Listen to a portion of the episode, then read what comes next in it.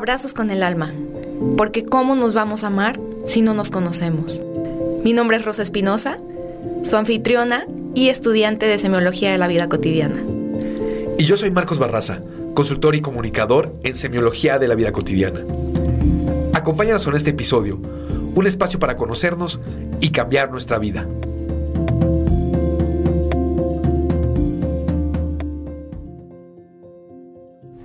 Hola, ¿qué tal? Bienvenidos a nuestro episodio número 24.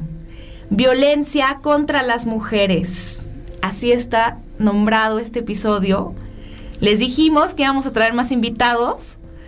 La verdad es que sí, va a estar buenísimo. A todos, a todas las personas que vamos a traer son súper especiales todos para nosotros.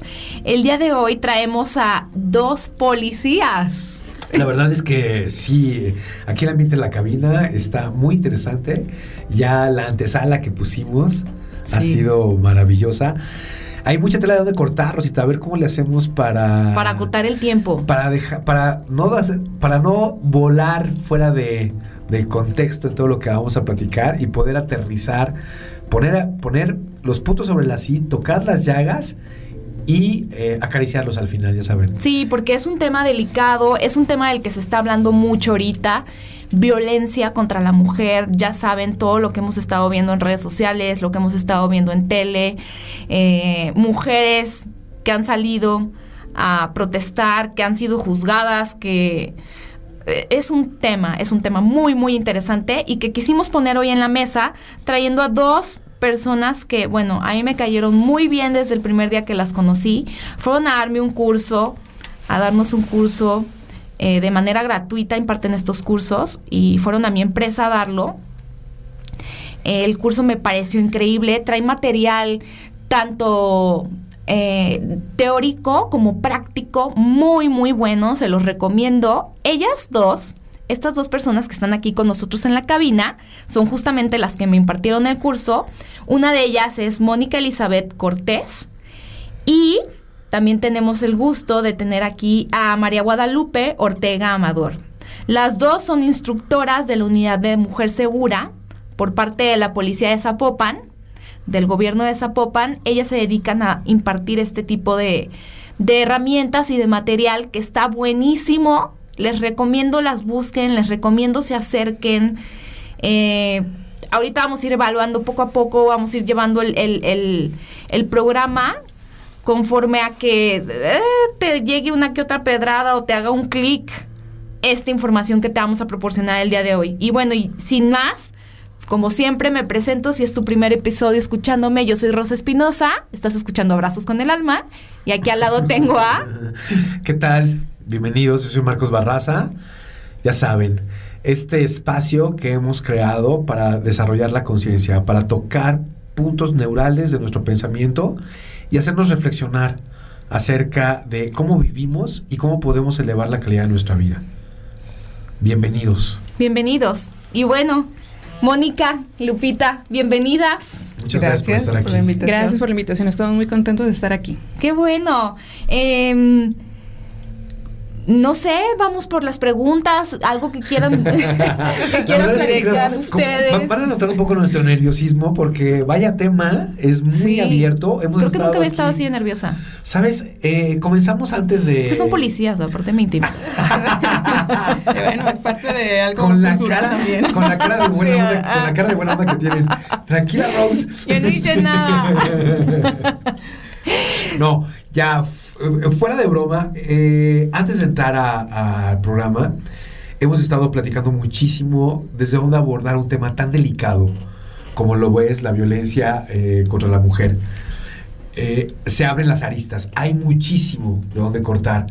hemos, queremos ser más específicos, en este caso referirnos al tema de la mujer, por contexto histórico, por lo que está pasando por las condiciones en las que está también eh, tanto el país como algunos municipios y algunos estados, que son marcados como eh, con este paradójico paradójico eh, favor de, tener que atenderlo. ¿Por qué un municipio tiene que llegar a tener que ser atendido? ¿Por qué tiene que ser atendido? Porque hay mucha violencia, una violencia descomunal ¿Por qué se está dando esto? ¿Y cómo podemos evitarla? ¿Cómo podemos darnos cuenta que está pasando y evitarla? Porque esta es una escalada. La violencia se va gestando poco a poco, es una semillita que se va gestando poco a poco, crece y de repente hay un punto donde ya, ya se vuelve terrible y no nos dimos cuenta cómo llegamos a eso. Entonces vale la pena desmenuzar. Creo que es lo que queremos hacer. Sí, yo quisiera preguntar, así, directo al grano, ¿qué es la violencia? Es cualquier acto u omisión basada en su género que le cause daño o sufrimiento, ya sea psicológico, físico, sexual, económico o mm, económico, patrimonial. ya sea en el ámbito público o privado. ¿Qué quiere decir? Omis hacer primero cualquier acto que se haga u se omita. Puede ser como desde la ley del hielo al omitir. Es decir, te dejo de hablar, no, estamos peleados, te bloqueo WhatsApp, no quiero que me estés llamando, te bloqueo llamadas, desde ahí. El hacer, los golpes, que puede ser directa e indirectamente, puede ser en el cuerpo, puede ser aventarte un objeto. Y dice dentro del ámbito privado, dentro de mi casa, de la puerta hacia adentro o público, de la puerta hacia afuera. Sexual, los toqueteos, que lo vamos a ir desmenuzando poco a poco una nalgada, que a mí no me parezca. Si nos remontamos de nuevo a la definición que está estipulado en, en, la ley general a las mujeres a una vida libre de violencia. Esto lo dice una ley que nos respalda. Entonces, si nosotros, nosotros estamos viendo esto de que, que me cause daño o sufrimiento, claro que si una nalgada a mí no me parece, es una violencia sexual, un piropo callejero. La violencia psicológica, los chantajes, los apodos, los apodos, vamos normalizando poco a poco y que ya me está causando una violencia. Patrimonial, que me escondan mis documentos, que me controle tanto mi cartilla de, como de la mujer, que no tenga el acceso a que se me pueda hacer una revisión por el miedo de que otro hombre me va a observar. Ahora, ok. Así es, y todos estos puntos se van normalizando desde una mirada en el ámbito de la violencia sexual, lo normalizamos. Y muchas veces se justifica diciendo, no, pues la mirada es muy natural. Y sabemos que no es cierto. Sabemos que hay miradas que incomodan, que tienen un contenido lascivo como tal. Y estas cuestiones, pues muchas veces, este, por cuestiones culturales, sociales, se normalizan. Y es como, es como comienza a perpetuarse una violencia. Una violencia que por estadística se sufre más en contra de las mujeres. Sí. Cuando hablamos de normalizar, de que esto está normalizado, eh, quiero entender que se da desde, la, desde los inicios de la vida. Esto es, desde que soy pequeño o somos pequeños, en el contexto sociocultural, los medios de comunicación, la música quizá, películas, radio, televisión, etcétera, Incluso hablaban ahorita de los apodos, por ejemplo, ¿no? A mí nunca me han gustado los apodos, pero como Marquitos. bueno, Marquitos es mi nombre. nunca me han dicho un apodo. De hecho, creo que nunca me han puesto apodos a mí. No me gustan, yo no los digo desde que soy pequeño. Pero nunca falta el chistosito que da apodos y aparte a veces, no sé si asertivos o no, pero tiene la gran capacidad de llegar al punto para poder apoyar a la gente. Y entonces, eh, esta violencia normalizada, ¿dónde nace? Eh, ¿Y por qué, por qué de repente se ve, más bien desde que somos muy pequeños, pues de repente estos juegos con golpes, regularmente entre varones, se supone, o, o las casas donde el eh, existe el machismo que se gesta desde la madre o las o los hermanos y las hermanas. O sea, todo el mundo ha normalizado esto que es cultural. ¿Dónde podríamos empezar a explorar dónde nace todo este, este tema? Porque en algún punto empezó a formarse y, ya estamos en un punto donde ya no puede ser.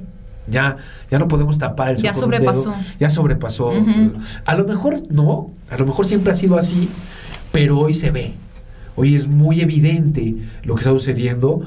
Hoy es eh, qué bueno que ya se alza la voz para poder evidenciar donde hay violencia, y entonces, ahora sí que ya es tan evidente, o que ya lleva años siendo evidente, hay un freno de mano, que es lo que pudiéramos considerar lo que está pasando, un freno de mano del vehículo social en el que se dice, parémosle a este asunto. Sí. y está generando, como todo freno de mano, si no traes cinturón, si no estás bien agarrado, se están dando algunos contra el parabrisas, están, todo el mundo se está moviendo, eh, se está dando muchas cosas con todo esto. ¿Dónde comenzaría a normalizarse la violencia? ¿Dónde creen? Vamos a. Hace rato hablamos de nuestras hipótesis, ¿no? Sí, claro. De las hipótesis socioculturales. Y me gustaba muchísimo el punto donde decíamos. eh, de repente la deidad de la madre, ¿no? Y no sé si la deidad del padre, donde son figuras inamovibles que tienen que ser perfectas, ya por ser padre y madre. Pero de repente, desde ahí se puede presentar eh, esquemas de, que van normalizando la violencia, o cómo podríamos observar este asunto. Pues mira, esto es como algo social, sociocultural sobre todo, y encontrar una, un punto medular o encontrar el inicio de una violencia, pues es algo como multifactorial. Multifactorial, no podemos decir que solamente es una parte o la otra, pero pues si vamos en algo más este, general, pues puede ser la familia, porque es el primer núcleo social al que se encuentra cualquier persona, de donde aprendes, de donde normalizas, de donde tú te vas desarrollando como ser humano. Entonces también los patrones de comportamiento sabemos que se repiten. Si Claro. yo, este, hablando de los padres y, y de la madre, pues bueno, son puntos ahora sí que, mm, que de ahí empieza a partir muchas cosas que a mí me van a definir como persona. Y de aquí, hablando de las madres, hay como alguna teoría que puede decir, o digamos como un mito, que las madres son las que crean a los machos. Las madres son las que comienzan el machismo. Y sabemos que no es cierto. ¿Por qué? Porque es culpar otra vez a la mujer por cómo haber creado a una familia, a unos hijos e hijas. ¿Y dónde está el papá? También la ausencia. Ahora sí que también tiene mucho que ver. Si no está criando al 100%, ¿qué está pasando con esa? es la falta de crianza, la, la ausencia, crianza por ausencia, digámoslo así. Así es. Entonces, aquí la paternidad responsable también es muy importante. No tenemos las mujeres la culpa de todo y de por qué los- las niñas y los niños crecen de cierta forma. El machismo es algo como, como tal, pues un comportamiento, ¿no? Y aquí estamos hablando de que si las mujeres repiten esos patrones de comportamiento en cuestiones de madres, pues bueno, ¿es por qué? ¿Por qué es lo que está pasando? Pues porque así se criaron ellas también y lo ven Claro. normalizado y vuelven a repetir esto mismo. O sea, e- efectivamente, este mito, yo no, no, no, tampoco creo que sea la madre exactamente la que educa al, al, a- al macho, digamos así, o a la familia machista. Y no es que sea su culpa o no, ¿no? sino que es toda una cadena educativa que venimos cargando ancestralmente des- después de los tiempos de Lilith, ya lo mencionábamos hace rato. Así es, también. Para quien, ¿qué? Para quien no sepa de qué estamos hablando, chequen el mito de Lilith, la primera feminista de la historia eh, antes de Eva. Ah, ah, hay quien le pico los ojos cada vez que le, le- hablo de Lilith. Claro que sí. Pero, pues sí, ¿no? se reveló ante, ante, ante los, las inquietudes de Adán, ¿no? Y no le pertenecía. Porque había, si- hecho, había sido hecha imagen y semejanza. Si, que, si, si viviéramos este mito de la creación, ¿no? Eh, y después, curiosamente, no sé quién escribió que Eva nace de su costilla. Como diciendo, me perteneces. Exacto. Y, y hablábamos hace rato del tema de cómo el- la historia familiar o la historia de tener parejas tiene que ver también con un tema de propiedad. De propiedad. ¿Cómo sí. puede ser que las personas nos creamos o creamos que otras personas son de nuestra propiedad? Desde ahí se gesta la locura, yo creo. O sea, estamos hablando de... Vuelvo a lo mismo. Esto se presta para abrir muchos, muchos hilos de conversación y no podemos ponernos tan locos. Yo voy a hacer que voy a tratar de tranquilizarme. Sí, ya bájale. Pero entonces, eh, rápidamente, según lo que platicábamos y a ver si, no sé cómo lo ven ustedes, eh, de repente el tema de la propiedad hace que el hombre crea que la mujer le pertenece. ¿sí? Que los hijos que la mujer va a tener le pertenecen. Como el hombre no podía en otros tiempos comprobar que eran sus hijos, pues la, según yo, la puso a piedra y lodo culturalmente, o sea, la hizo sentirse mal incluso de sus inquietudes y de cualquier cosa que hiciera. Y, la, y se dio cuenta de la gran fuerza que tiene sobre ella, fuerza física, literal. Y entonces empezó a normalizar se tuvo que haber primero esclavizado culturalmente para que la mujer ni siquiera tenga la aspiración de defenderse. Y ahora se est- estamos rompiendo con esto hace apenas 50 años.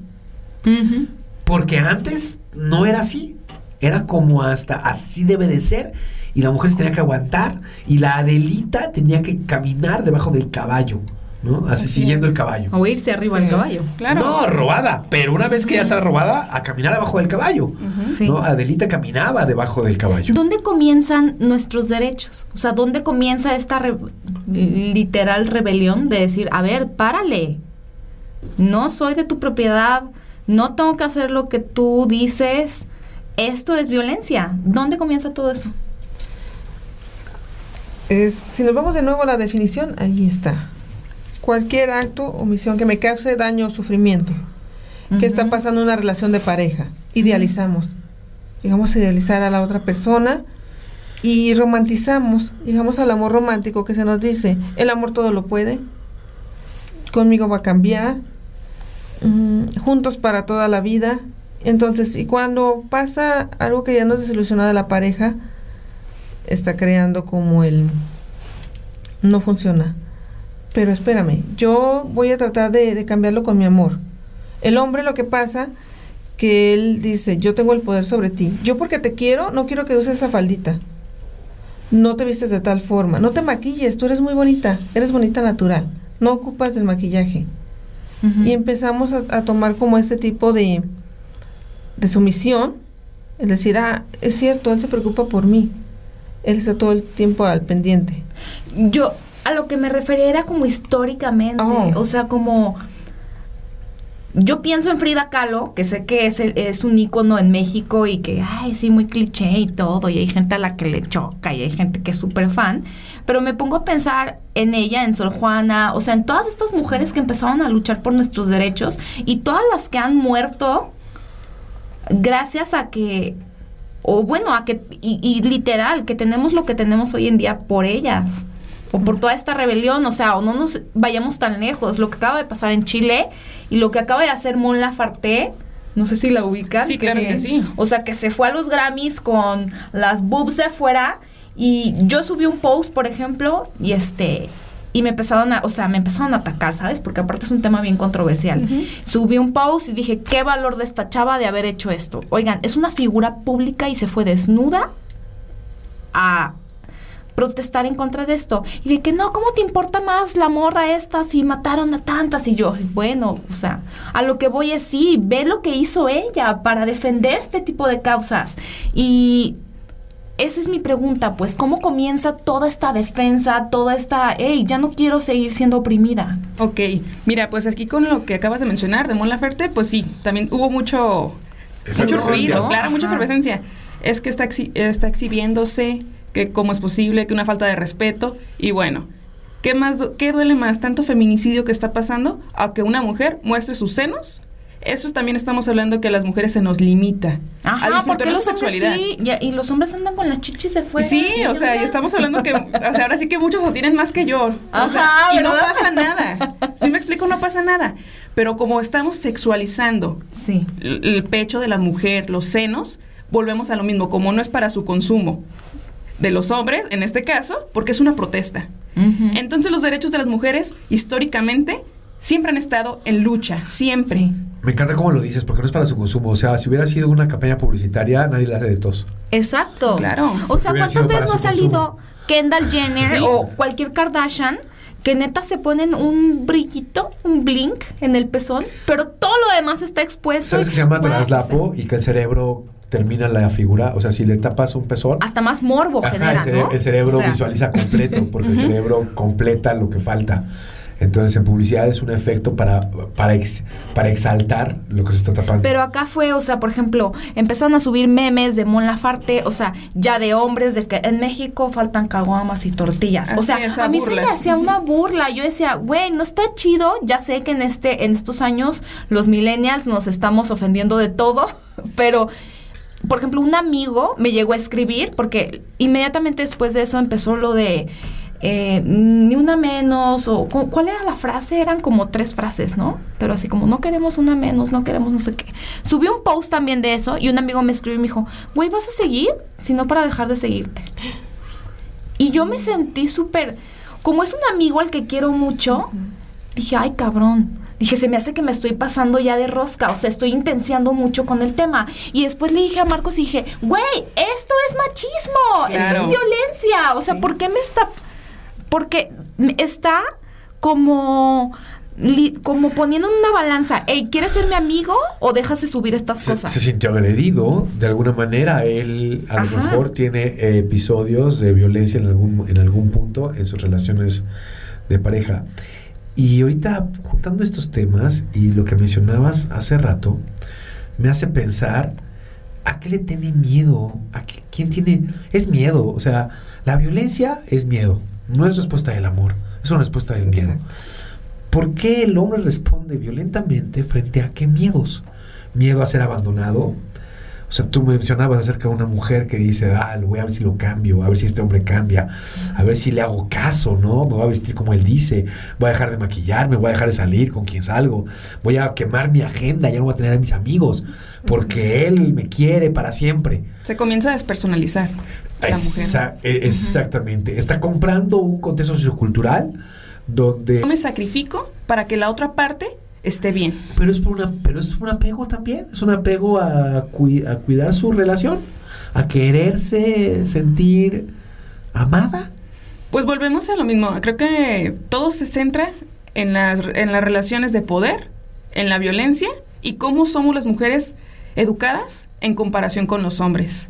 Y no es que vivamos en mundos distintos como tal, pero de manera ahora sí que haciendo una analogía, es como si en verdad estuviéramos en posiciones diferentes. Fíjate que a, a lo mejor me voy a confesar, ¿no? Y Yo, yo, soy, yo soy una persona que siempre me he reclamado feminista.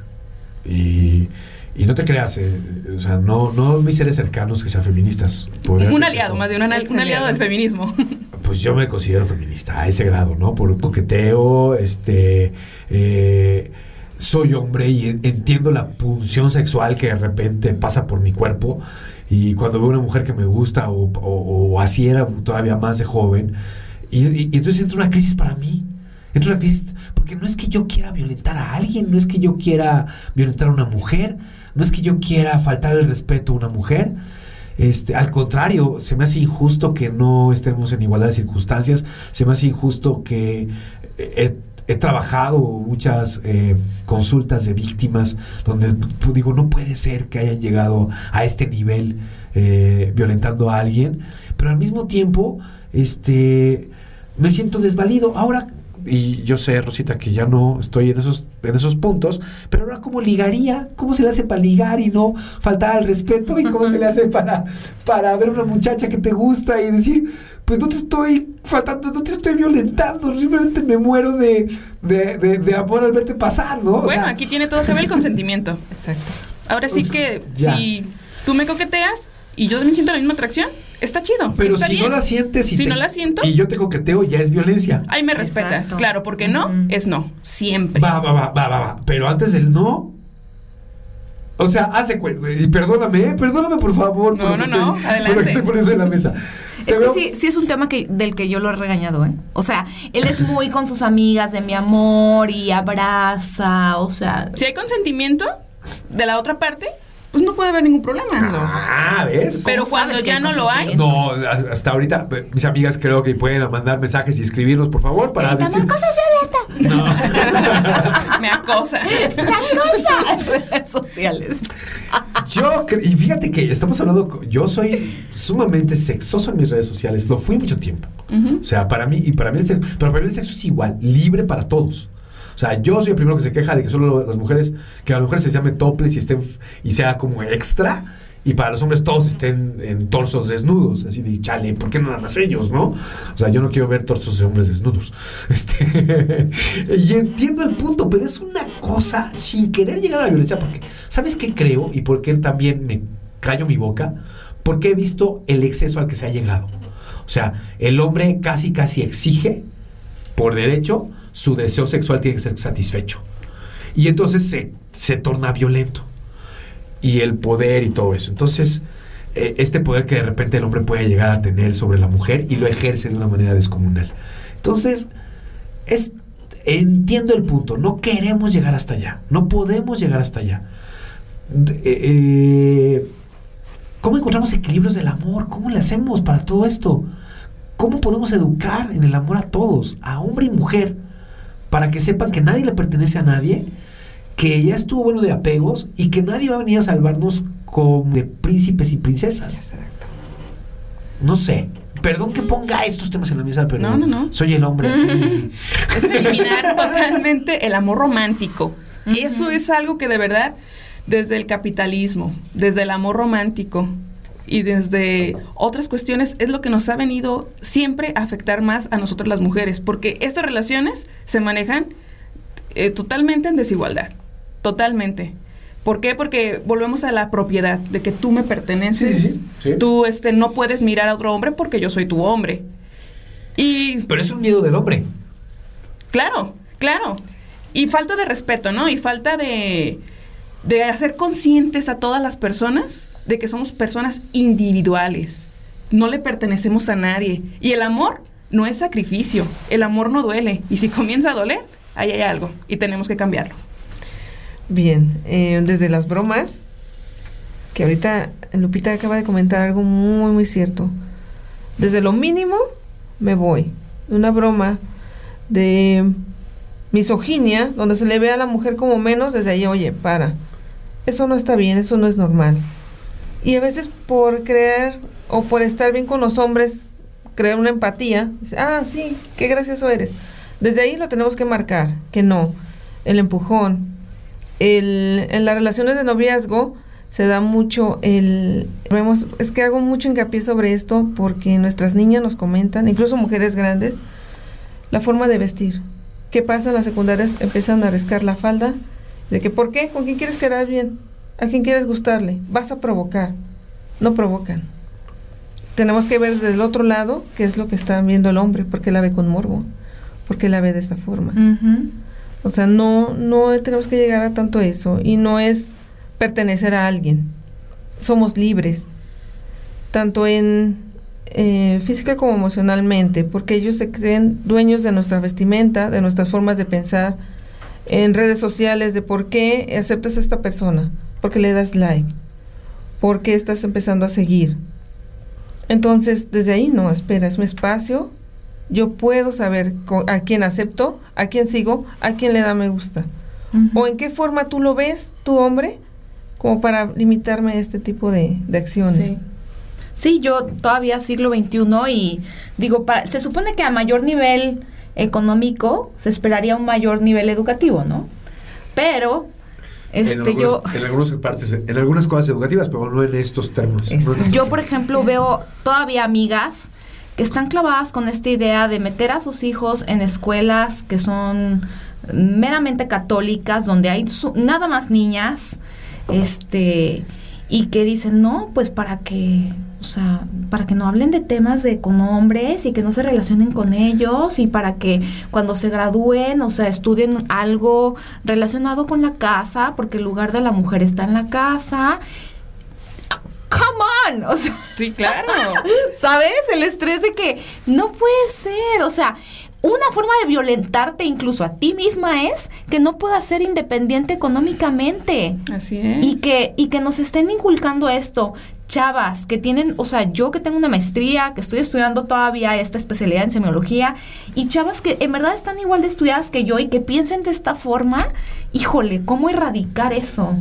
Estos cursos, la verdad es que el curso que yo tomé con ustedes me hizo caer en el 20 de que sí es cierto, no, la violencia no tiene que ser así de drástica como ver a alguien que patea a alguien o que te encierra o que no sé qué, simplemente con que te estén, ay, ¿te gusta que te celen? Yo tenía un novio que me decía, ¿te gusta que te celen? Y yo, güey, ¿Qué onda? No, no, no. Yo, yo he conocido mujeres que dicen, si no me celas, no me quieres. Sí. Se normaliza también esto. Está normal- porque sí, es amor, sí. esto, el sentir yo que me, me cela mi novio, que me prohíbe, que me sigue. Y bueno, estamos que en las relaciones de pareja, pues sabemos cómo se relaciona y cómo se desarrolla una violencia. Ahorita platicabas algo muy este importante. C- Cómo también a veces la violencia física le damos como si fuera lo más este terrible o lo extremo. ¿Y qué pasa con todas las demás violencias? Las que acaba de mencionar este Moni en un inicio, todas son igual de graves, todas. Y muchas de las veces es lo que se piensa, que la física es la más grave. Y que te celen, claro que molesta, que te ignoren, que te limiten en cuestiones económicas, que no te consientan una relación sexual, por ejemplo, aunque estés casada, aunque sea tu novio. Pero si tú no quieres, se debe de respetar. Eh, insistir es violencia. Claro. Sí. Sí. Así Sí, es, sí. porque no hay una- un consentimiento desde un inicio. Y esto es importante este, visibilizarlo. Porque también la violencia, había un movimiento mucho en que se sonó tanto en, en la Ciudad de México.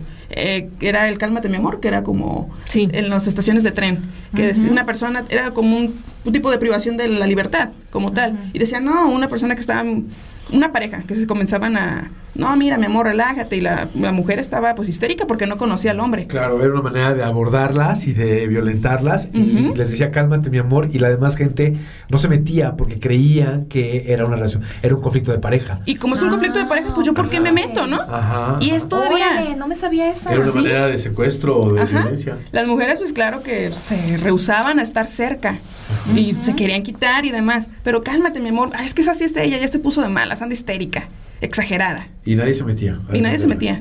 Ahí estamos hablando de que se normaliza la violencia en el noviazgo o en un matrimonio, en la pareja. Ujú. Esto también es una cuestión cultural, que seguimos haciendo eso, Sí. de que la mujer se le debe a su hombre. Oye, yo cuando, cuando iniciamos, este, que, que, que íbamos a empezar a grabar todo esto, yo les dije que queríamos tr- tratar estos temas, ¿no? ¿Qué era la violencia? ¿Cuáles son los tipos de violencia que hay? Que creo que ya abarcamos algunos. Y tenemos aquí con nosotros el violentómetro, que les recomendamos a todos los que nos estén escuchando, le den una- un vistazo. ¿Dónde lo pueden encontrar? En el Instituto de la Mujer, que es ahorita la Secretaría de Igualdad Sustantiva para Hombres y Mujeres, ¿Ok? se nos facilita. Nosotros también en los instituciones, pero suelen tener eh, las mismas características. Y por ejemplo, va desde, estoy leyéndolo aquí, ¿no? O sea, es una escala como del libre albedrío, podría ser. una escala del 1 al 28. El 1 comienza en bromas hirientes Sí. y el 28 termina en asesinar. Entonces, ¿nos quieren platicar un poquito más de este? Sí, claro que sí, la violencia pues también se mide. Y como lo acabas de comentar, pues tenemos el violentómetro que se desarrolló por cuestiones de que observaban cómo se manifiesta y cómo también se comienza a normalizar y a invisibilizar muchas de las violencias. Por ejemplo, una broma hiriente, un chiste sexista, chantajear, mentir. Eso decimos, ah, no pasa nada, ¿no? Ujú. Igual este lo dejo pasar y no hay problema. Pero una de las características de la violencia es que siempre incrementa. Claro, es, Sí. es un hoyo negro. Claro. O sea, va, va, va creciendo, va creciendo, va creciendo y, y no te vas dando cuenta cuando ya estás inmerso en una relación sumamente conflictiva y además pasado el tiempo, más compromisos hay, menos te quieres salir, porque más crees que, que de ahí eres, ¿no? Sí. Y, pero hay eventos de violencia muchísimo más, eh, cada vez más Pues terribles, sí. sí, ok. En una violencia ya extrema. Y aquí, bueno, dentro de todo esto, también sucede que se juzga también a estas mujeres que están en una situación de violencia, en un ciclo de violencia. Y se dice, ay, bueno, es que a lo mejor le gusta. Bueno, si yo ya te dije que, te, que tu esposo esto, que tu novio aquello, pero no entiendes, entonces te ha de gustar. O es porque estás tonta, por decir este, disculpen la grosería, No, pero sí es- suele pasar, sí, claro claro. que- Aquí se acepta cualquier. de verdad. Es, ya se hasta genera un síndrome de la mujer maltratada, que de, de manera psicológica ya no alcanzas a percibir lo que pasa en el exterior. No, de hecho, yo como en consultas terapéuticas que he visto de violencia de, más de relaciones de pareja y de temas de que he visto que se llega hasta, como es como tanatólogo, eh, se llega hasta el último grado. eh, eh, a veces empieza en, efectivamente por los, in- por los por los conceptos iniciales de la violencia. De repente la mujer prefiere cuidar su matrimonio y no ser una persona divorciada a eh, cuidar su vida, ¿no? A cuidar su integridad personal. Y de repente es, lo mencionabas muy bien eh, hace, un, hace unos momentos, el tema tiene que ver con... ah, entonces, es una... hay que abordar desde muchos lugares este tema porque eh, estamos en un punto crítico, por lo menos se observa muchísimo la violencia que se está viviendo en esta sociedad y eh, tiene que ver con muchísimos tópicos, no solo la familia, la cultura, la... cuando hablas de la normalización, cada vez que has dicho normalizar la violencia, esta palabra me lleva a tantos constructos, eh, porque entonces por todos lados, por todos lados está bien, por todos lados parece ser que, que no pasa nada, por todos lados es algo que tengo que aguantar para poder tener una relación que es algo que tengo que vivir para poder en algún punto, en algún momento de la vida ser feliz. O sea, yo, yo me pongo a ver esta escala que está, eh, eh, decía Lupita, ridiculizar, por ejemplo, ya saben, en las reuniones sociales que luego, ay, es que esta nunca come porque siempre está a dieta. Está a dieta. O, es, cosas también desde que se pueden ver como sencillas, ¿no? De que un hombre elige la comida de una mujer. De no es así. En el restaurante. Claro que pasa. He escuchado que para que no hable con el mesero. O sea, doble, ¿no? Pero, no, Entonces, Perdón mi humor negro, perdón mi humor negro. Eso está mal. Y aquí también ya es... No es cierto. Ya también es violencia. O sea, ya también las bromas. Yo, está una broma. En, número uno, es una broma. Estamos bromeando. Ya empezaste, ya empezaste, ¿eh? No, o sea, pero... Espera, a lo que yo quiero llegar es que Obviamente, dense cuenta muchachas, que comienza por lo más sutil, la bromita, ¿no? De que, ay, sí, te voy a... Y termina literal acabando vidas. Literal terminan asesinándote. Si no le pones un stop a esto. Si ya vas en el número, bájate el violentómetro. Y si ya vas en el número 9, vas a ir más para abajo. No, obviamente no vas a conocer un güey y lo primero que va a hacer contigo es, ay, ¿qué onda? Y te va a meter una patada, ¿no? Así, ay, mira, así comienza la violencia. o sea, no va a empezar así. Va a empezar con una bromita, luego va a empezar con el chantaje y luego te va a echar mentiras y luego es progresivo, es sutil y vas a acabar cada vez peor si no le pones un stop a esa relación que no funciona. ¿Sí? Así es, y fortalecer siempre el amor propio. Sí. De ahí parte todo. Si yo me valoro, me respeto, me quiero, antes que cualquier otra persona, o cualquier lugar, o cualquier cosa, ahí ya la tienes de ganar. El amor propio es importantísimo. Así puedes evitar muchas relaciones de pareja que no te van a llevar a nada bueno. Y de hecho yo, yo te lo podría decir así, este, ahorita que lo mencionas, yo creo que también al hombre le está faltando amor propio.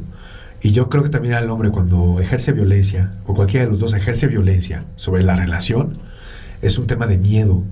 Y el, el, el, que es violento al final también se va a ver perjudicado. Pareciera que no. No sé si se deja llevar por la... Por la no sé si por la... la iracunda. Pues sí, por la... Pues es que lamentablemente es la respuesta de estos hombres violentos, ¿no? O sea, de generar un daño, un sufrimiento a la otra persona para yo tener el control, para seguir en mi situación de privilegio. Sí. Y lo vemos desde de manera general, que las mujeres de alguna forma nos manifestemos a manera pública y no, eso está mal y reprobable y bueno, se dicen muchísimas cosas negativas. Pero pues como ya hasta a comenzar a hacer ruido todo esto, pues ahí ya no ya no les parece porque ¿por qué no hacen marchas pacíficas? Pues ¿por qué? Pues porque así es más fácil ignorar, ¿no? Toda esta problemática tan grande que hay pues de manera social y un problema de salud pública como tal. Toda la violencia contra las mujeres. Sí. De estadísticas qué datos nos, nos pueden arrojar. O sea, hace rato platicábamos, o yo escuché que entre en violenta. ¿Qué otra estadística nos pueden proporcionar? En el acoso callejero, dos de cada tres mujeres han sufrido acoso callejero. Y aquella tercera mujer, pues quizá porque no puede, este, o no sabe exactamente diferenciar lo que es el acoso, y se normaliza, otra vez la palabra, el piropo, la mirada lasciva y demás. Es no reconocer esta situación. Dos de cada tres, o sea, dos de cada tres. Y quizás a tercera. Ajá, y comienza a ver desde edades muy tempranas. ¿Cuándo fue tu primer acoso? Muchas respuestas son desde los nueve años, quizá. Ay, Dios. Entonces estamos hablando que esta violencia no tiene edad, extracto social y género también. Y todo esto que que ha estado surgiendo, entiendo que es muy nuevo, eh, desde el derecho a la votación, que para colmo se volvió un tema más de, de tener más votantes en lugar de darle derechos a la mujer. Que, ahorita que lo mencionaste me, me, me dio contuvo. Este, no estamos viendo un- una baja en las estadísticas, ni estamos viendo todavía progreso en, en este tipo de, de acciones. O sea, tenemos que educar a los niños por dónde poder, poder, poder- dónde poder comenzar. Hace rato platicaba con alguien que iba a tener la entrevista con ustedes, la- una persona que trabaja con nosotros en casa, y, y que colaboraba con nosotros y me decía, es que de repente mi hijo de repente eh, eh, normalizó la violencia en la casa. ¿Cómo hablo con él? ¿Cómo a un niño de 12 años le puedo decir parar el tren y decirle, hijo, párale, este, esto no es normal? Yo nada más le pude decir, pues hazlo consciente de, la grave, de lo malo que también va a ser para él, porque él va a sufrir las consecuencias de ser una persona violenta. O sea, él va a sufrir, no va a sufrir las relaciones más amorosas del planeta, ni va a estar muy satisfecho con acciones de violencia. Y entonces, ¿hay, ¿hay algo de esperanza en todo esto? ¿Se está educando de alguna perspectiva? ¿Desde dónde se está haciendo? Claro que sí. Existe SECOVIN, que es el Centro de Erradicación de Conductas Violentas hacia los Hombres. ¿Qué pasa? SECOVIN da sesiones, 16 sesiones que se le da a hombres. ¿Qué se enseña ahí? A que el hombre debe llorar, se le reprime mucho, no debes demostrar tus sentimientos, no debes de llorar, los hombres no lloran. Y desde ahí, ¿qué Yo pasa? sí. Se está reprimiendo. Bien, Soy un muy bien por desde eso. chiquito. Y que vamos viendo que de, Demasiado, diría yo. Hay diferentes maneras de ser hombre, no todo es violencia. Desde niños, que están pequeños, que decimos que se nos hace como un halago. Dile adiós a las muchachas. Dile adiós, mamacita. Mándale Ah, besos. sí. ¿Qué estamos diciéndole? Tú puedes faltarle respeto a una mujer. Tú puedes decirlo cuando nadie se lo está pidiendo. Desde ahí vamos normalizando. Entonces, claro que hay mucho trabajo, hay mucho que hacer. También Ah, a mí me pasa ahorita en mis reuniones sociales que, este, o sea, para los hombres, las mamás de hombres, y somos de que apártamela, ¿eh? Así, Ya desde pequeñitos ya haciendo... Ajá, ya haciendo contrato social Sí, del matrimonio. Y claro de que no, y los hombres son, no, ella no ha vuelto, o los papás de, de las mujeres más bien es como, no, ella no va, no se va a casar, o Va a no, ser monja. ajá, o no va a voltear a ver a nadie. Claro que esto es un tipo de machismo, ¿no? Claro, y la cosificación desde ahí, ¿no? Apártamela, como si fuera una cosa. apártamela. Volvemos a, Sí. a esta parte. Ujú. Ibas a decir, seguías diciendo, ¿no? De- Es que se me vienen muchísimas ideas, sí, igual, y haciendo- podríamos haciendo yo, muchísimo, ¿eh? ¿eh? Haciendo Sí. yo, verdaderamente queriendo organizar mi cabeza, porque a lo que voy es. Está más normalizado de lo que parece. Sí. Es. Todo el tiempo hay. eh, el- el- está el conato de violencia en las relaciones de pareja. En la- al interior de las familias me puedo imaginar. En las oficinas o en las escuelas. Ok. Eh, Es que también simplemente desde casa, o sea, por ejemplo, nosotros que tenemos niña, niño, si empiezan a ver que es normal que tú me digas, no sé, no pasa, ¿eh? Neta, en nuestra casa no pasa, pero que, que Marcos diga, ¿por qué traes esa faldita? O sea, pues desde ahí, ¿no? Exacto. O, o- o simplemente el prohibirle juguetes de que son de niña. Con al- género, ¿verdad? Ajá, Como si los con tuvieran género. A, a Santel le encanta la casita de Dana, ¿verdad, amor? Y la Sí. cocinita, o sea, es su hit. Y, y, y Sí, yo no creo que tenga, o sea, te digo, yo, yo particularmente no me considero, aunque sí considero, o sea, sí considero que he pasado por esa escala. Yo he sido violenta. Yo, yo lo declaro en este programa, yo he sido violenta, claro que sí. Algo muy importante que dicen ahorita en casa. El evitar decirle a la mujer, como una niña, sirve a tu hermano. Ay, sí. Recógele el plato. Los hombres no hacen eso. Son las mujeres las que tienen- están destinadas a servir, a tener al hombre privilegiado, ¿no? Eso no. A ver, todos en casa colaboramos. No es de que el hombre ayuda. Qué miedo, Oye, perdón, qué miedo me da decir que yo aprendí a cocinar y a lavarles para, para ver, para, para coquetear. Imagínate esto. Ah, ja, ja, ja, ja, ja, ja, ja. ¿Qué tal? Pero ya no sé si coquetear, ya no sé si coquetear es violento. Creo que te, creo que ahorita se lo llevan después Sí, de, vamos a de- platicar aparte. te van a subir una patrulla y bueno, ahí te ves. lo vamos a llevar a Secovin. Eh, Se va a divertir. A ¿verdad? mí. Oye, este. No. Eh, cursos, terapias, todo eso tiene que ayudar. Sí. Tenemos que cambiar la conciencia de... Porque yo creo que estamos en un mundo violento. No solamente en un, en un lugar violento contra la mujer. Estamos en un mundo lleno de violencia. Sí. Donde la violencia se ha normalizado, gracias, bonita palabra. Claro, Este, palabra. Donde la violencia es eh, eh, los hombres que prote- los celos, que te voy a matar si te con mi vieja, me pertenece, y, y- o viceversa, ¿no? O sea, es una, es como una locura de la pasión de las novelas shakespearianas o... o- Amor romántico, volvemos a esa figura. Y qué miedo. ¿Dónde queda? O sea, ¿a dónde vamos a llegar los seres humanos con esa falta de... Es falta de amor romántico. O sea, es amor romántico, pero quiere decir falta de amor. Propio. Romántico. Sí, sí, sí, definitivamente. Por estadística, las mujeres sufrimos más violencia que los hombres.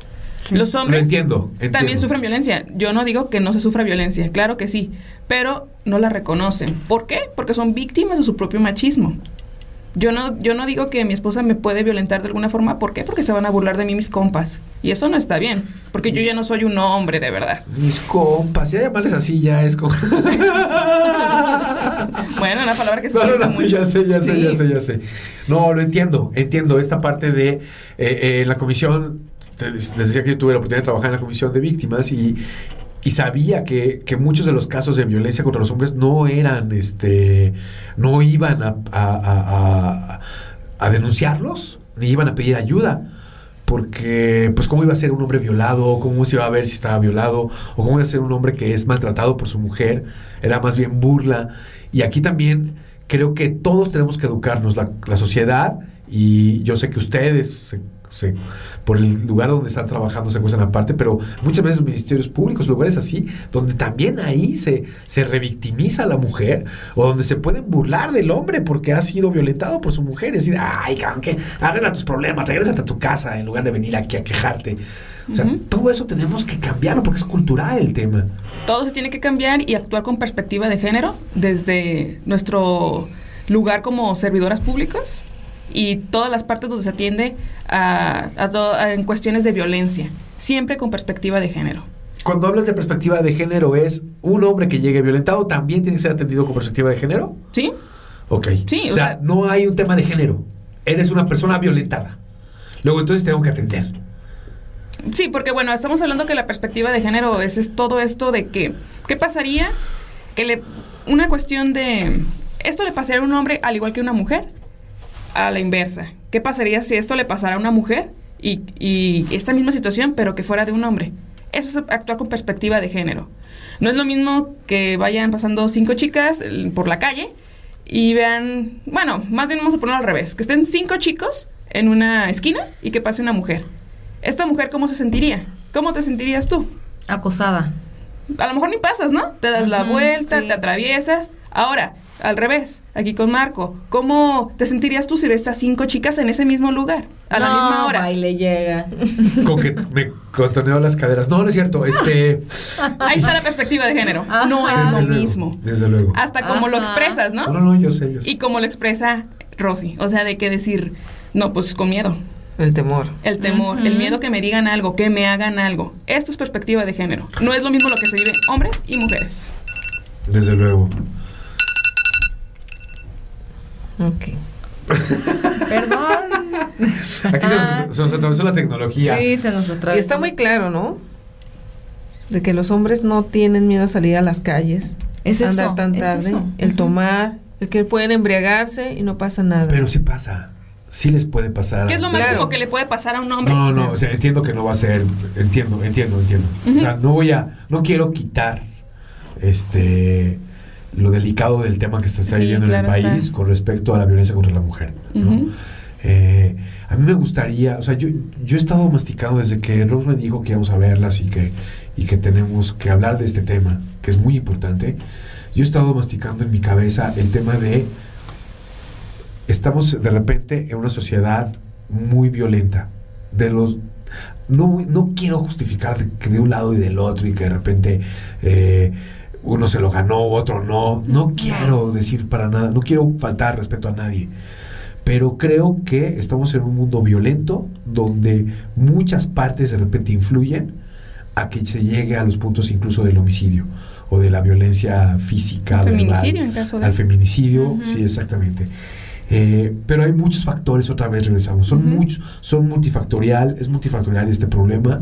Necesitamos abordarlo con conciencia, necesitamos abordarlo con conciencia de cada una de las personas que nos pueden escuchar o que están viviendo, que están viviendo en, en este mundo, porque el miedo genera esta violencia, el miedo a no pertenecer, el miedo a no saberse querido, amado o amada, eh, permite o genera la violencia. Y entonces necesitamos despertar. No podemos seguir así como humanidad. ¿A dónde vamos a llegar si seguimos de esta manera? Y creo yo que se da por todos lados. Aunque entiendo que el punto más sensible ahorita es la violencia contra la mujer. Sí. Qué, bu- qué bueno que desde ahí, por lo menos, ojalá la humanidad entera dejara de ser violencia. Violenta, pues. Sí, y esto es una deuda histórica que tiene el mundo con las mujeres. Sí. Porque nosotros todavía seguimos hasta la fecha luchando por derechos. Y esto es interseccional. No es lo misma, la misma violencia que genera, un, que puede tener una mujer blanca, una mujer educada, una mujer de un extracto social alto, a una mujer afrodescendiente, una mujer que no ha tenido la posibilidad o la oportunidad de educación. Se vive violencia pero de distintas formas. Entonces, esto es parte también de, hacer, como bien comentas, ser conscientes del respeto por las personas, por mí misma, mí mismo, en caso de... Y bueno, creo que es generar una cultura de la paz, una cultura de la reflexión, para que todas y todos estemos en un mundo libre de violencia. Sí, desde luego. Esa me gusta. ¿Sí? Ahora, mu- la verdad es que yo me quedo speechless ahorita escuchando todo esto. Y para cerrar, ya se nos acabó el tiempo, pero Ay, me gustaría que, no sé, quieren dar alguna reflexión, alguna invitación a sus talleres. Claro que sí. Tenemos un curso taller. Mujer Segura. Estaremos integrados por dos instructoras certificadas eh, sobre la perspectiva de la violencia de género. Nosotras estamos sensibilizadas. ¿Qué hacemos en este curso taller? Consta de tres días, tres horas cada día. Completamente gratuito. Padrísimo, padrísimo. Muy bien. ¿Qué vemos el primer día? Los tipos de violencia. También en esos tipos de violencia hay modalidades donde se da. En casa, en oficina, en escuela, en la familia. Eso lo vamos viendo y de- detectando, se los hacemos conocer. Vemos medidas preventivas como segundo tema. Medidas preventivas como cuidarme al andar en la calle, en la casa, en la oficina, en el vehículo. Eso está buenísimo. Son pequeños tips Sí. que les damos que nos van a enriquecer muchísimo nuestro cuidado para hacer, evitar ser víctimas de la comisión de un delito o de un accidente, que también podemos tener un accidente por un descuido, por, por ser predecibles, por no cuidarme. Vemos también derechos de la mujer. Los derechos son universales, pero vamos a ver como mujer cuáles son los que más se nos violentan. Sí, yo me acuerdo que tomé el curso con ustedes y me quedé así de a 10 con derechos que ni sabía que tenía. Dije, mira. Importante conocer nuestros derechos. Y tan fácil también que luego es acercarte a estas instituciones, o sea, o con ustedes y alzar la voz. Claro, Porque que estamos muy callados. De hecho, creo la que el, el mayor índice, el, el mayor factor de la violencia puede ser la ignorancia, ¿no? El, sí, el conocimiento de muchas cuestiones. Aquí en los derechos, pues si no los conoces, ¿cómo te vas a defender o cómo los vas a exigir? Sí. Entonces, es, entonces eh, eh, la parte de los derechos. Sí, y legítima y viene- defensa, como ajá, cuarto tema, eso. legítima defensa, porque les Sí. enseñamos a impactar. Vamos a ver que desde donde, cómo cambia mi denuncia, el decir me defendí, a que te pregunten, ¿lo mataste? Sí, lo maté. Espera, yo me defendí. Vemos todo el marco teórico. Sí, sí, sí. Esto es en cuanto Eso a teoría. me encantó. Sí, sí. En teoría. En práctica, vemos la posición básica de box, vemos técnicas de pie, que es cuando la agresor ya me llevó contra la pared y trata de asfixiarme, cuando me toma por la parte de atrás, cómo salir librada lo mejor posible en una situación de estas. Técnicas de piso. Vemos eh, cuando ya el agresor nos llevó, eh, literal, al suelo y en una posible violación, cómo salir librada lo mejor posible. Órale. La cultura de la denuncia, muy importante. Se los vamos Sí. a dar hincapié durante todo el curso. Sí, eso denunciar, sí. denunciar, ratificar, el seguir con todo el proceso como tal. Nosotros ahorita eh, en Mujer Segura, Mujer Segura ya lleva seis años.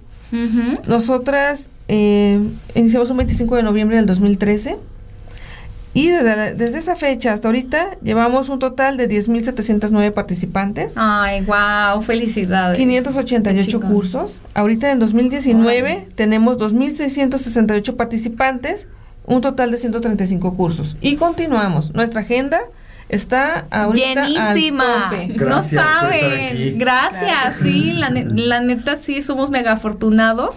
Y aparte, yo ya las aparté para IBM también. Ay, bueno, la empresa en la que trabajo se me salió. No, de hecho es importante Este, mencionarlo, por favor. Y voy a dar un curso aparte con ellas, o sea, para amigas conocidas que tengo, Sí, claro que ya sí. organicé uno. Excelente. Pero las aparté de que tenemos agenda hasta mayo. Entonces, como, entonces apúrense todos los que Sí. estén escuchándonos para llevarlos a su familia, a sus escuelas, a sus organizaciones de trabajo, para que puedan ser parte de esta eh, reculturización. La yo le voy a llamar la cultura del amor propio. Exacto. Muy bien. Sí. Y la red sororaria, que entre Sí. mujeres nos apoyemos. Eso, Claro. Importante. La, sororidad. Sororidad. Me, me enseñaste ese término, me acuerdo, Lupita, y desde ahí dije, sí es cierto, la neta, somos bien guerreras y tenemos que echarnos porras. O sea, en lugar de andar ahí, eh, y, en mamá se da, uf, en mamá somos, ay, mira, esta ya viste lo que hizo con el niño, no sé qué. No. Juzgar, ¿no? Nos Sí. juzgamos No, un montón. Ya no, ya no, Ok, ya está out. sí. Ya no, ya no está de Sí. moda. El chisme debe ser violencia. ¿Y dónde podemos contactarlas? Bien, nosotros estamos eh, ubicadas en la Comisaría de Seguridad Pública de Zapopan, es Avenida Boulevard Panamericano, número 301, esquina Prolongación Laureles, Colonia Tepeyac. Nuestro Ok. número, anoten chicas, 3818-2200, extensión 3766. ¿Qué requisitos debemos de tener? Un lugar cerrado, porque como les decimos, vemos teoría y práctica. Para nuestras proyecciones ocupamos un lugar que esté cerrado y también para la práctica. ¿Por qué? Porque puede estar observándonos el posible violentador, el agresor. Entonces la privacidad de nuestras chicas, el estar al lado de ellas, diciéndole, mira, esta técnica, así va. Podemos hacer la repetición muchísimas veces para que cree la memoria muscular. Sí. Entonces bueno. estamos ahí con ellas, todas las dudas se despejan, porque para eso estamos. Tenemos que hablar hoy y siempre, no es de que habla ahora o calla para siempre, no. Habla hoy y habla siempre. Nosotros Sí. estamos escuchando, nosotras somos sus amigas, somos sus compañeras, somos las personas que estamos del otro lado que podemos canalizar hacia dónde recurrir. Ay, a mí se me hizo padrísimo conocerlas, en verdad fue un honor. Gracias. Espero que de, a, a raíz de, de haberlas conocido se forme esta bonita relación y que yo pueda promoverlas lo más que pueda. Claro que sí, eso se nos parece excelente. Será Sí. súper, sí. Queremos Sí, llegar a todos los lugares, a todas las mujeres. Sí aprendí mucho a través de su curso. Tómenlo, en verdad les va a ayudar un montón. Eh, les va a abrir los ojos. Creo que no soy la única que lo piensa. En eh, Selma, que fue la que las llevó a, IBM, mm, dio una retroalimentación de que estuvo padrísimo. O sea, en verdad, todas están muy agradecidas porque fueron. Yo me aprendí unos buenos guantazos que dije, órale, órale. Reconocer Aquí- que somos fuertes y podemos hacer algo en una situación de riesgo. Sí, podemos. Claro que podemos. Claro que podemos. Está muy padre. Entonces, redes sociales. Facebook, tenemos este en Facebook que es Policía de Zapopan, Ok. todo así pegadito. Ok. Y en Twitter también arroba Policía de Zapopan. De ahí nos pueden encontrar y nos pueden contactar también. Ah, súper. Y también, pues, si quieren buscar en específico a Lupita y a Moni, ya saben. Sí, claro. Sí, a sus órdenes, claro que sí, con mucho gusto. Muchas gracias. Pues muchísimas gracias. ¿Algo más que quieran, Marquitos, agregar? No, la verdad es que eh, se siente bien raro desde este lado, se los juro, chicas. No creo que todos los hombres quieran ser violentos. No sé qué está pasando. No sé cómo responder frente a mi a la banda. Este se siente bien raro estar desde este lado y tener que tener estos puntos y, y tener que tener estos temas. Porque yo sí lo, o sea, yo lo he vivido como, como, como terapeuta, como consultor de muchos casos de violencia de género que han sido terribles y no es, no, no es nada lindo. Y, y muchos casos de eh, terapia de pareja. Eh, pero estando desde este lado, me siento como mal, debo decirlo, porque no sé por qué hemos sido educados así y no sé por qué respondemos así. Y no debería, no me siento ni orgulloso ni bien con lo que está pasando yo como hombre, ¿no? Eh, Hay que es resignificar. Marquitos. Y reeducarnos. Todo lo que se aprende se puede desaprender. Sí. Eso No, es no, claro. yo soy un convencido de eso y de hecho eso me Sí. dedico. Claro que sí. sí. Pero créanme que el ambiente y las circunstancias me hacen sentir como muy loco con respecto a qué nos está pasando y cómo los hombres nos hemos normalizado esto, ¿no? Es fuertísimo. Ojalá otros que estén escuchando esto no se escuden en pretextos en la normalización de la violencia de género solo porque crees que, que lo mereces o que te da miedo o que no sé. Es una reflexión. La verdad no, no sabría cómo decirles cómo me siento, pero pido una disculpa si se puede en nombre de histórico, en nombre de los hombres.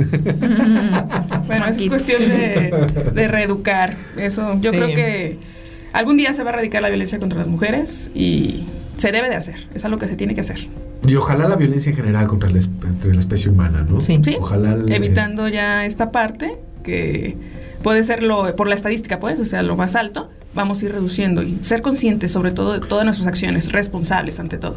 Pues muy bien, qué triste que, haga- que, ha- que, que tengamos que llegar a estos puntos como sociedad. Pero qué bueno que lo estamos, que estamos haciendo algo ya. Esperamos les haya gustado nuestro episodio. Muchísimas gracias. Gracias, por la invitación. Gracias. por estar aquí. Les mandamos un abrazo. Un abrazo no violento, por favor, así apapachador, consentido. Así es. Les mandamos un abrazo con el alma. Síganos en Instagram, abrazos con el alma y compartan este contenido, por favor. Muchísimas gracias. Los esperamos pronto. Bye.